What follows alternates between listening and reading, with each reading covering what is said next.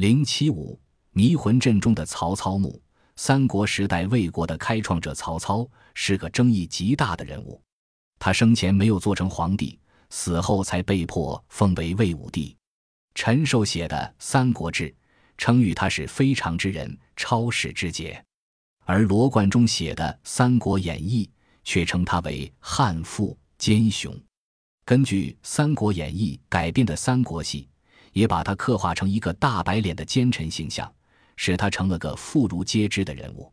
曹操晚年曾为自己安排过后事，《三国志》中写他临死前两年下了一道命令，叫人为他在西门豹慈溪边高原上的极薄之地建造一座寿陵，因高为基，不封不树，以及陵墓要建在高地上，地面上不要堆起高高的坟头，也不要做什么记号。《三国志》还讲到，建安二十五年。公元二百二十年正月，曹操死于洛阳。二月，葬于高陵。这高陵可能就是指西门豹祠西原上已建造好的寿陵。而《三国演义》中讲到曹操临死时的遗嘱，却有另一种说法。他叫人于张德府讲武城外设立一种七十二座，不让后人知道他的遗体葬在什么地方，怕有人去掘他的墓。《三国演义》虽然是部小说。但是他主要是根据裴松之的《三国志注》写的，只是做了些文学加工，内容是七分纪实，三分虚构。那么他对曹操死后的陵墓记载，就不能不考虑到具有一定的真实性。这样，对曹操陵墓的记载便有了不同的说法：一是西门豹祠西原上号称高陵；一是张德甫讲武城外有一种七十二座。要想弄清曹操的陵墓究竟在哪里，首先应当弄明白西门豹祠和张德府的所在地。历史上有西门豹置业的记载，所以西门豹祠一定是在邺城，即曹操被封为魏王时的都城，也就是今天河北与河南交界处的临漳。而张德府其实在三国时并没有这个地名，它是金朝时才有的，即今天河南与河北交界处的安阳市。临漳与安阳，今天分属于河北、河南二省，是紧挨着的。古代还没有分省的时候，那两个地方多数时候称为邺城，到金朝则称张德府。说来说去，邺城和张德府其实是一个地方，因为西门豹之业给邺城一带的老百姓带来了很大好处，所以今天临漳一带，也包括今天的安阳市一带，有许多西门豹祠。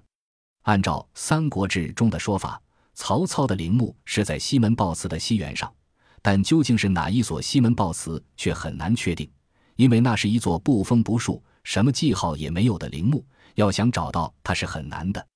有人认为，曹操虽然在生前规定他的陵墓不封不树，但是他的儿子曹丕等人安葬他的时候，为了上坟祭祀的需要，不可能一点记号也不做。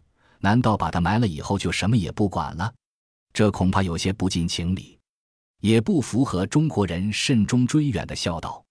《三国志》明确记载，曹操的陵墓称为高陵，即使不封不树，但在地名上也许会留下叫高陵的村庄。如果能对今天临漳、安阳一带的新旧地名进行一次深入的挖掘和普查，也许可以找出一些关于曹操陵墓的线索。那么，张德甫讲武城究竟有没有七十二遗种呢？在今天临漳县三台村以西八里处，确实有个地方叫讲武城。有人认为，那可能就是《三国演义》所说的张德甫讲武城。从那里向西一直到磁县，也就是今天安阳市北郊的丰乐镇一带，的确有许多像小山头那样的大土堆，当地有人叫他们“曹操坟”。这些可能就是所谓的七十二异种。从前有人盗掘过其中的几座，也的确挖掘出了一些墓碑之类的东西，但是那些都是北魏和北齐时代的王公大臣的坟，比曹操晚了二三百年。如果那些大土堆原先的确是曹操的一种，是后来被北魏、北齐的王公大臣坟上筑坟加以占领，那么不知当年他们坟上筑坟时是否深挖过？有没有在其中的一座挖掘到曹操的遗体或其他与之有关的随葬品之类？查遍北魏、北齐的史书，不见有这方面的记载。也有人认为，曹操生前教人修七十二座遗冢，是故意布下的迷魂阵，很可能七十二座遗冢都是空的。曹操的遗体则葬在另一个秘密的地方。足智多谋的曹操不可能想不到，如果他葬在七十二遗冢中的某一座之中，那么后人把七十二遗冢全都挖开，不就找到他的遗体了吗？看来曹操绝不会这么傻。古往今来，有许多文人墨客曾到讲武城至丰乐镇一带的曹操七十二遗冢处凭吊，并想对曹操的陵墓进行探索和考察，但是都没有什么收获。曹操曾有句话。宁叫我负天下人，休叫天下人负我。